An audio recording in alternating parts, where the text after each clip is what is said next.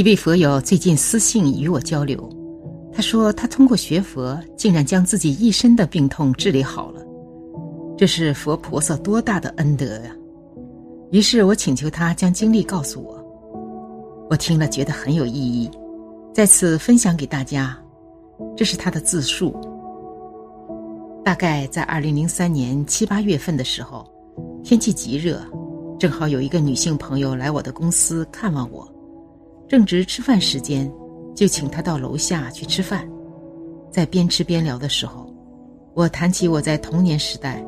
隐约记得我的眼睛看到很多不可思议的东西，经常可以在大白天看到一个黑影从我的眼前一闪而过，弄得我很害怕。还有一次，我正在和我的老爸手牵手走路，突然他不见了，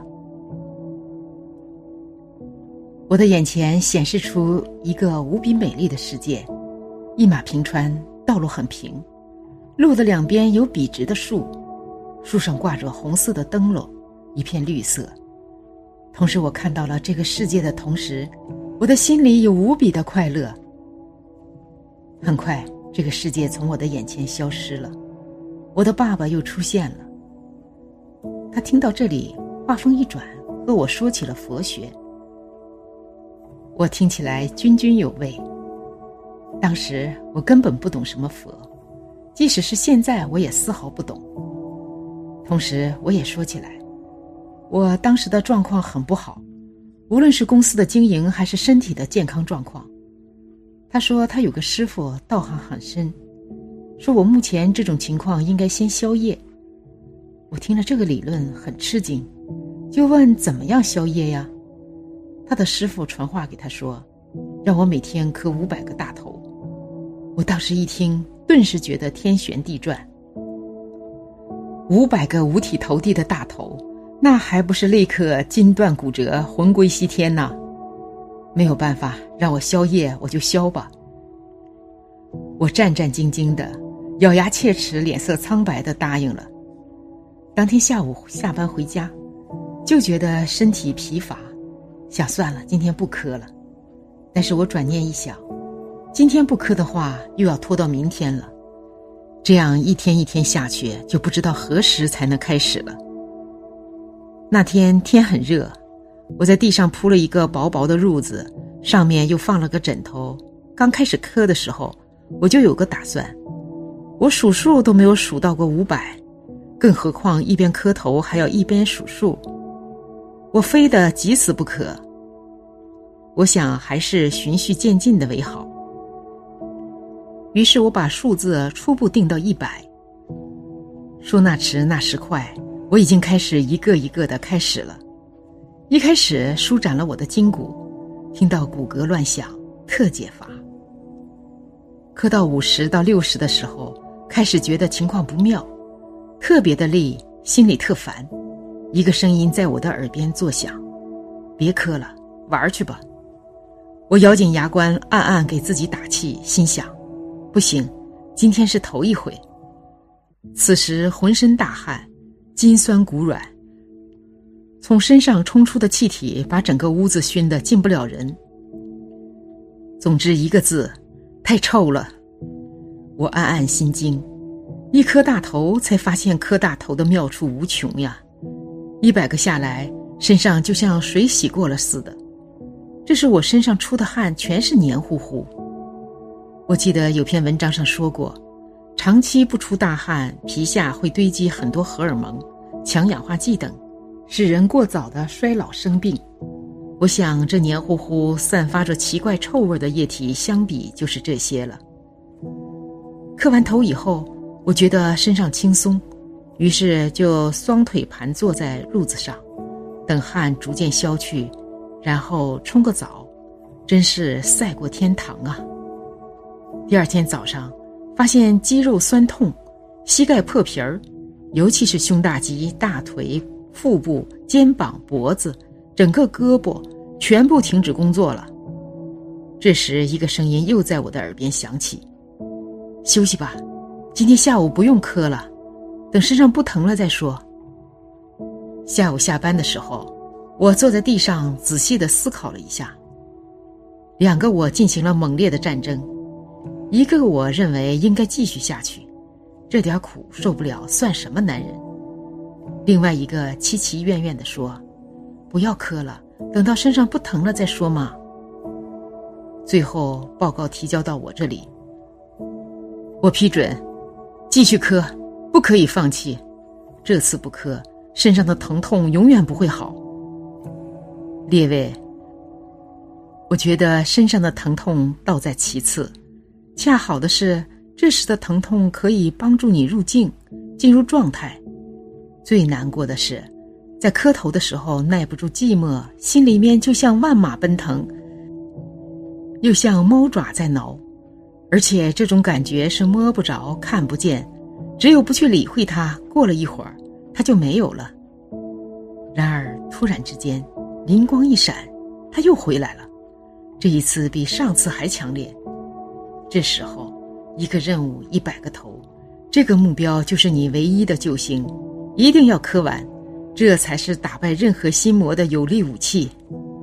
就这样，日复一日，大概一个星期后，身上的疼痛消失了，身体素质明显好起来。有一次，几个朋友爬山。轻松自如地爬上了山顶，没有任何气喘吁吁的感觉。我觉得磕头的时候，前面的准备工作很重要。轻松的站立，两眼目视天地交汇之处，缓缓回收。闭眼很重要，要从眼角开始闭起，眼睛不能闭死。磕头的时候闭死了就别管了。在磕头的时候，有一次我感觉到一股子黑色如墨汁儿的东西，从我的身上冲到了脚底。有时候我又感觉我在粪坑里，周围全是大便，好臭呀。有时候脊椎骨一股子暖流在流动，身上哪里疼痛，这股暖流自动就流向该处，然后那里不同了，比吃药打针管用百倍，立竿见影。有时候觉得自己很高大，似乎佛就在我的前面，空空灵灵。有时候身体是透明的，非常快乐，同时还有许许多多其他的感应。由于一个人和一个人不同，我就不详细的说到了。我身上的疾病很多，都是小时候在西北天冷风大，不注意保暖留下来的病根儿，吃了无数的药，打了无数的针。不见得有丝毫的好转，恰恰相反，旧病不去，新病反添。两千年的时候又患了肾结石、尿路结石，鼻子不能摸，一摸就冒出来一个红包，又痛又痒，难受死人了。还有很严重的胃病和颈椎病，医生说你的肚子里有一溜的石头。那时我才三十三岁，总之。以后的日子该怎么过？试想，这样的一个病人如何能够好好学习工作？现在我的身上从内到外无一处不是减轻或者痊愈。二零零五年六月十七日凌晨一点多钟，腰部一阵剧痛，将我从梦中叫醒。到了四点多钟的时候，开始尿血。我开着车就去医院挂急诊，躺在输液床上，越来越疼。越疼我就越念佛，好几次几乎都不想念了。没病没灾，念起来悠哉悠哉。疼痛一来，如果没有平时的努力，那时就什么都没有了。过了几个小时，没成想不疼了，尿道结石和肾结石全部排出来，照了 B 超啥也没有，打了个消炎针回家了事儿。无论磕头有什么功德。没有持之以恒的毅力，一切都是空谈。我想谈谈我是如何克服这种障碍的。磕头之初，只是想着宵夜能够有好的福报，没有想过成佛做祖。磕头的时候，那个心烦的感觉，就像是在地狱中的烈火在烧烤，说不出来，道不明白。这种烈火，如果听之任之，不去对抗。势必一无所获。